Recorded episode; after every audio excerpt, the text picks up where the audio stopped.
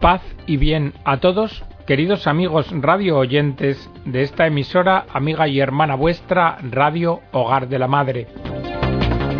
Bienvenidos a una nueva edición del programa El Galeón. Continuamos desarrollando el tema de la educación y nos quedamos y estábamos desarrollando la declaración de la Congregación para la Educación Católica del año 1988 sobre la dimensión religiosa de la educación en la escuela católica. En el programa de hoy, continuando con esta declaración, vamos a tratar de la dimensión religiosa de la vida y del trabajo escolar y también de la enseñanza religiosa escolar. Pero ya sin más demora, vamos a comenzar con la dimensión religiosa de la vida y del trabajo escolar.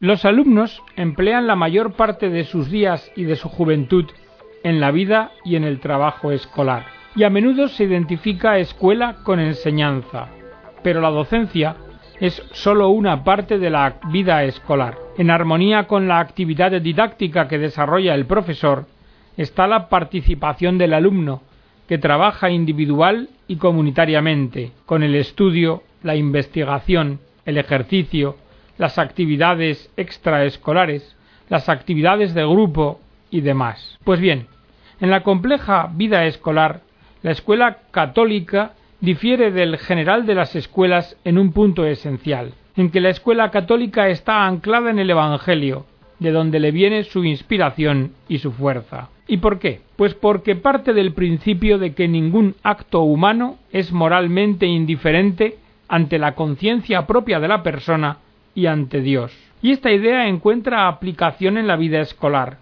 Por esto el trabajo escolar es acogido como deber y desarrollado con buena voluntad, respecto del profesor con respeto, respecto de los compañeros con lealtad y caridad, y respecto de todos con sinceridad, tolerancia y bondad. En realidad no se trata sólo del progreso educativo humano, sino de un verdadero itinerario cristiano hacia la perfección. El alumno que es religiosamente sensible sabe que cumple la voluntad de Dios en el trabajo y en las relaciones humanas, y que sigue el ejemplo del Maestro, quien ocupó su juventud en el trabajo e hizo bien a todos. Los estudiantes que carecen de esta dimensión religiosa no podrán obtener frutos benéficos y se exponen a vivir superficialmente los años más hermosos de su juventud. El trabajo intelectual del alumno no debe ir separado de la vida cristiana, entendida esta como adhesión al amor de Dios y cumplimiento de su voluntad. La luz de la fe cristiana estimula el deseo de conocer el universo creado por Dios, enciende el amor a la verdad que excluye la superficialidad, reaviva el sentido crítico que rechaza aceptar ingenuamente muchas afirmaciones falsas, conduce al orden, al método y a la precisión, y soporta el sacrificio y es constante, lo que viene requerido por el trabajo intelectual. Dimensión religiosa de la cultura escolar. El crecimiento del cristiano sigue armónicamente el ritmo del desarrollo escolar. Con el paso de los años se impone en la escuela católica la coordinación entre cultura y fe. En esta escuela la cultura humana sigue siendo cultura humana y por tanto se expone con objetividad científica, pero el profesor y el alumno creyentes exponen y reciben críticamente la cultura sin separarla de la fe, y así evitan un empobrecimiento espiritual, pues la coordinación entre el universo cultural humano y el universo religioso se produce en el intelecto y en la conciencia del hombre creyente. Por eso, los profesores deben ayudar a los alumnos a mirar más allá del horizonte limitado de las realidades humanas. Mirad, en la escuela católica y análogamente en toda otra escuela, Dios ni puede ni debe ser el gran ausente, ni tampoco un intruso mal recibido, porque es el creador del universo. ¿Y cómo va el creador del universo a obstaculizar el trabajo de quien quiere conocer dicho universo?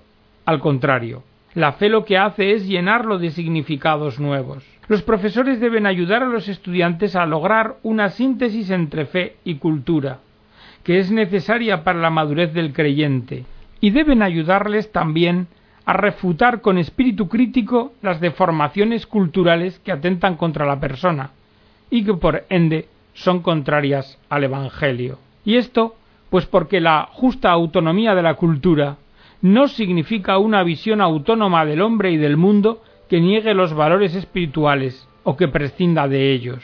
La fe, cierto, no se identifica con ninguna cultura y es independiente de todas ellas, mas también es cierto que está llamada a inspirar a todas, porque una fe que no se hace cultura es una fe que no ha sido recibida plenamente, ni pensada enteramente, ni vivida fielmente. Por eso, a las enseñanzas científicas y tecnológicas no les puede faltar la dimensión religiosa, y considerando que nunca puede haber contradicción entre fe y verdadera ciencia, porque Dios es la primera causa de la una y de la otra. En consecuencia, la escuela católica debe esforzarse por superar la fragmentación e insuficiencia de los programas escolares y de las disciplinas configuradas sesgadamente, a fin de poder exponer una visión unitaria del hombre, de un hombre necesitado de redención, de un hombre que posee una dignidad y grandeza superior a cualquier otra criatura, porque es obra de Dios, porque está creado a imagen y semejanza de Dios, porque ha sido elevado al orden sobrenatural de Hijo de Dios y tiene un destino eterno que trasciende el universo. Así, el profesor de religión encuentra ya el camino preparado para presentar orgánicamente una antropología cristiana verdadera. En suma, la escuela católica hace suyos los programas vigentes, pero los acoge en el marco global de la perspectiva religiosa. Señalemos a este efecto algunos criterios. Primero, respeto al hombre que busca la verdad y que se plantea los grandes problemas de la existencia. Segundo, confianza en su capacidad de alcanzarla, pues Dios no le ha negado la inteligencia para descubrir la verdad y para poder orientar rectamente su vida. Y tres, sentido crítico para juzgar y elegir entre lo verdadero y lo falso. Con estos criterios, y de este modo, en la inteligencia de los alumnos que por el estudio de la filosofía se han acostumbrado a pensar en profundidad, la sabiduría humana se encontrará con la sabiduría divina. A este respecto, el profesor debe orientar el trabajo de los alumnos de forma que descubran la dimensión religiosa en el universo de la historia humana. El profesor les hará sentir el gusto por la verdad histórica y les enseñará a criticar los programas y textos impuestos a veces por los gobiernos manipulados según la ideología de determinados autores, y les conducirá a concebir la historia en su realidad, como un teatro en el que se han desarrollado las grandezas y las miserias del hombre, y les mostrará al hombre como protagonista de la historia, al hombre con el bien y el mal que lleva dentro de sí, y por esto la historia habrá de ser objeto de un juicio moral, pero dicho juicio deberá ser imparcial, mirado desde arriba. Así el profesor les invitará a reflexionar a los alumnos sobre cómo los aconteceres humanos son atravesados por la historia de la salvación universal. También procurará el profesor respecto de los alumnos que éstos crezcan humanísticamente en los estudios de filosofía, historia, literatura y arte, pues reuniendo estas riquezas culturales se obtiene el patrimonio de la humanidad y se educa a los alumnos en un conocimiento mejor y más profundo de la gran familia humana. El patrimonio artístico y literario cristiano dan prueba visible de la fe a lo largo de los siglos y milenios, y las obras literarias y artísticas describen los acontecimientos en su decurso de pueblos, familias y personas, escudriñando lo más profundo del corazón humano, poniendo en claro luces y sombras, esperanzas y desalientos. Y así de esta forma, con esta perspectiva y conocimiento, se dará el crecimiento en el alumno. Los profesores de la escuela católica ayudarán a los alumnos a descubrir que el centro de las ciencias de la educación lo ocupa siempre la persona humana, que la persona humana es íntimamente libre y que esta libertad es un don del que la ha dotado el Creador, y que la persona humana no pertenece ni al Estado ni a ningún otro grupo humano. Así, toda la obra educativa estará pues al servicio de la persona humana, a fin de que consiga una formación completa. En la persona humana se injerta el modelo cristiano, inspirado en Cristo. Este modelo, acogiendo los esquemas de la educación humana, los enriquece de dones, virtudes, valores y vocaciones de orden sobrenatural. Y en esta escuela católica no podrá faltar en ningún caso el profesor de religión, cuya misión es ofrecer una enseñanza sistemática de la misma. Y pasamos así al siguiente punto del documento que trata de la enseñanza religiosa escolar y de la dimensión religiosa de la educación. La Iglesia tiene la misión de evangelizar, y entre los medios de evangelización de los jóvenes está la escuela. Como dice el magisterio de la Iglesia, junto a la familia y colaborando con ella, la escuela ofrece a la catequesis posibilidades importantes. Ahora bien, antes de seguir con el desarrollo de este punto, dice el documento, debemos hacernos una pregunta. ¿Seguiría mereciendo el nombre de escuela católica una escuela que brillara por el nivel alto de su enseñanza en las materias profanas, pero que incurriera en negligencia o desviación en la educación propiamente religiosa? Parece que no y no se diga que ésta se dará implícitamente o de manera indirecta. Y es que el riesgo nace de que la escuela tiene por un lado una estructura civil, con metas, métodos y características comunes a cualquier otra institución escolar, pero por otro, se nos presenta como una comunidad cristiana que tiene en su base un proyecto educativo cristiano, cuya raíz está en Cristo y el Evangelio. La armonización de ambos aspectos no siempre es fácil. Y principiemos por una precisión. Hay un nexo indisoluble, pero también una clara distinción entre la enseñanza de la religión y la catequesis, pues esta última es la transmisión del mensaje evangélico, o sea, una etapa de la evangelización.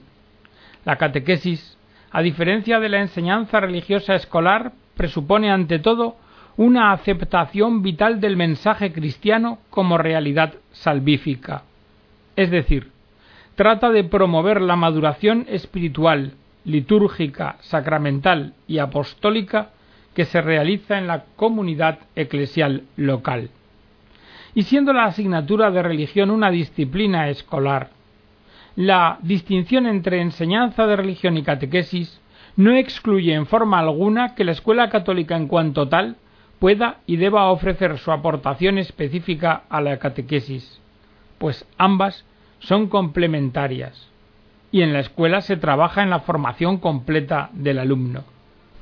Fijémonos ahora en algunos presupuestos de la enseñanza religiosa escolar.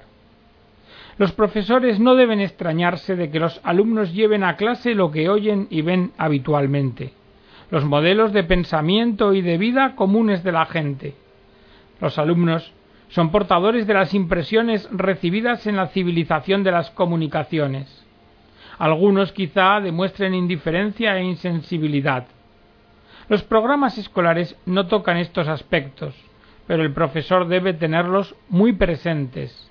Y ante ello, el profesor como experto debe acoger a los alumnos a todos con simpatía y caridad, y aceptarlos como son el profesor debe tratar de sintonizar con los alumnos, es decir, dialogar, hablar con ellos y dejarles hablar, en una atmósfera de confianza y cordialidad, y debe responderles siempre con paciencia y humildad. En cualquier caso, no será fácil hacer una presentación actualizada de la fe cristiana como programa de enseñanza religiosa para las escuelas católicas, y por ello, en este aspecto, habrá que atenerse al catecismo de la Iglesia. El profesor también expondrá a los alumnos la Cristología. Les instruirá en la Sagrada Escritura, los Evangelios, la divina revelación y la tradición viva de la Iglesia. Y con estas bases orientará la investigación sobre el Señor, su persona, su mensaje, sus obras y el hecho histórico de su resurrección, los cuales permitirán a los alumnos remontarse al misterio de su divinidad. Tú eres el Mesías, el Hijo del Dios vivo. Y junto a Cristo, el profesor perfilará la figura de María, su Madre Santísima, colaboradora en su misión. Así, este descubrimiento revestirá un valor educativo esencial. La persona del Señor cobrará vida ante los alumnos. Estos verán, oirán y escucharán de nuevo los ejemplos de su vida, sus palabras y la invitación que les hace. Venid a mí todos. Y encontrarán en él el fundamento de la fe y el de su seguimiento, que cada uno podrá cultivar según el grado de su buena voluntad y con la colaboración de la gracia. En esta labor, el profesor dispondrá de un camino seguro para acercar a los jóvenes al misterio revelado por Dios en cuanto es humanamente posible. Y este camino es el indicado por el mismo Salvador. Quien me ha visto a mí, ha visto al Padre. Este camino es el camino de una búsqueda, y el valor educativo de esta búsqueda es grande. En su buen resultado se basan las virtudes de la fe y de la religión cristianas, que tienen por objeto a Dios, Padre, Hijo y Espíritu Santo, Santísima Trinidad, conocido, amado y servido en esta vida en la espera del encuentro final. Cierto que los alumnos conocen muchas cosas sobre el hombre según la ciencia, pero no lo es menos que la ciencia enmudece ante el misterio. Por esto, el profesor guiará a los alumnos a descubrir el enigma del hombre, igual que Pablo guió a los atenienses a descubrir al Dios desconocido. Los alumnos verán desfilar en torno a Jesús una muchedumbre de personas de toda condición, que se les representarán como una síntesis de la humanidad. Comenzarán a preguntarse por qué Jesús ama a todos, llama a todos y por todos da la vida. Y de ahí deducirán que para Dios el hombre es una criatura privilegiada, pues la trata con tan inmenso amor. De esta manera se definirá la historia del hombre, captado en el misterio de la historia divina de la salvación. El profesor enseñará a sus alumnos desde una antropología cristiana, lo que les permitirá descubrir el valor de la persona, objeto del amor divino, con una misión terrena y un destino inmortal, y les hará comprender que todo ser humano tiene una vocación propia por voluntad de Dios. Y les instruirá el profesor sobre la Iglesia, realidad histórica visible que los alumnos tienen ante sus ojos, pueblo de Dios integrado por hombres y mujeres, como ellos, que lleva la salvación a toda la humanidad. Iglesia que es conducida por Jesús, su pastor eterno, y guiada por el Espíritu Santo, que la sostiene y renueva continuamente, y que ahora visiblemente está dirigida por los pastores que Jesús ha establecido, el sumo pontífice, los obispos, sacerdotes y diáconos colaboradores suyos en el sacerdocio y en el ministerio, y que este es el misterio de la Iglesia. Mirad, si muchos jóvenes conforme van creciendo se alejan de los sacramentos, esto es señal de que no los han comprendido. Tal vez los juzguen prácticas infantiles de devoción, costumbres populares. Por esto el profesor, que conoce el peligro del fenómeno, debe guiar a los alumnos a descubrir el valor del itinerario sacramental que todo creyente recorre en su vida. Y el punto fundamental que los alumnos deben de comprender es este, que Jesucristo está siempre presente en los sacramentos por él instituidos, y que su presencia los hace medios eficaces de gracia. El profesor les enseñará que el momento culminante del encuentro con el Señor tiene lugar en la Eucaristía, que es a un tiempo sacrificio y sacramento. Y así, con esta formación, el alumno llegará a ser consciente de que su pertenencia a la Iglesia es dinámica y que corresponde con la exigencia de crecimiento que lleva ínsita el ser humano. Cuando el Señor Jesús se encuentra con uno de nosotros en los sacramentos, nunca deja las cosas como antes. Hoy, además, dice la congregación, hay que hacer una consideración particular. Los jóvenes de la actualidad, asaltados por muchas distracciones, no se encuentran en las mejores condiciones para pensar en las realidades últimas. Por esto el educador ha de disponer de un medio eficaz para aproximarles a estos misterios de la fe. El Señor nos los ha propuesto con su estilo inimitable. En el relato de Lázaro, Él se presenta como resurrección y vida. En la parábola del rico Epulón, nos da a entender que cada uno de nosotros tendrá un juicio particular. En el drama impresionante del juicio final, señala el destino eterno que todo hombre ha merecido con sus obras. El bien y el mal hecho a cualquier ser humano resultará hecho a él mismo. Después, en la línea de los símbolos de la fe, el educador hará saber a los alumnos que en el reino eterno se encuentran ya quienes han creído en él y vivido para él, y que la Iglesia los llama santos y que están en comunión con nosotros. Porque estas verdades de fe ofrecerán una aportación excepcional a la maduración humana y cristiana de los educandos. A continuación, el documento de la congregación aborda unas orientaciones para una presentación orgánica de la vida cristiana y dice que aunque toda verdad de fe es generadora de educación y de vida, también es necesario que la presentación de la ética cristiana adopte una forma sistemática. Se debe enseñar a los alumnos la unión entre fe y vida en el campo de la ética religiosa, y aquí será útil partir de una reflexión sobre las primeras comunidades cristianas, para que éstos lleguen a comprender qué es la virtud de la fe, una adhesión plena, libre, personal, afectuosa y ayudada por la gracia a Dios, quien se ha revelado mediante el Hijo. Adhesión no automática, sino don de Dios que es necesario pedir y esperar y también enseñarles que la vida de fe se manifiesta con actos de religión, en la oración privada y en la litúrgica, no siendo esta última una de tantas formas de orar, sino que es la oración oficial de la Iglesia. Y se mostrará a los alumnos que el hombre está siempre presente en las verdades de fe. Los alumnos podrán observar lo lejos que están los hombres del ideal.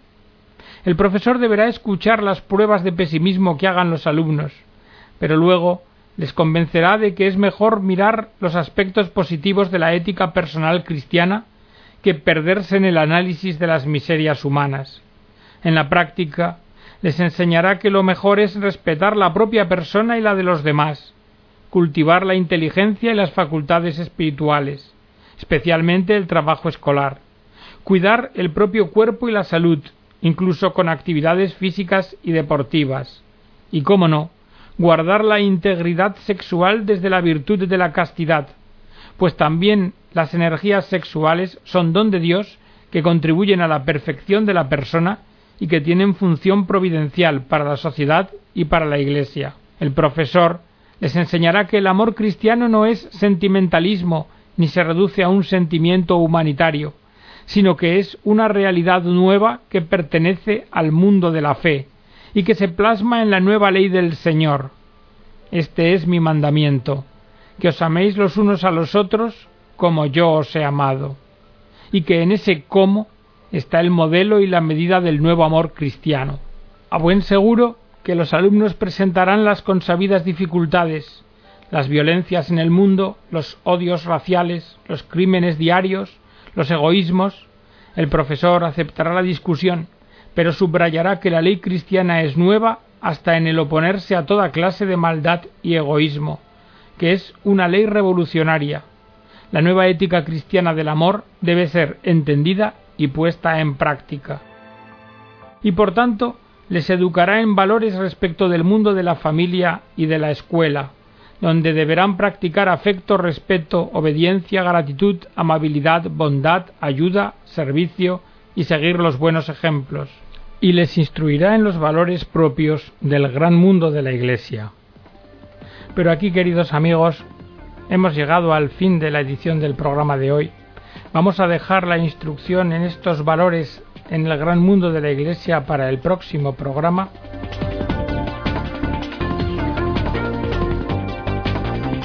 Y esperando que el presente os haya gustado y servido de edificación, me despido de todos vosotros. Que Dios os bendiga.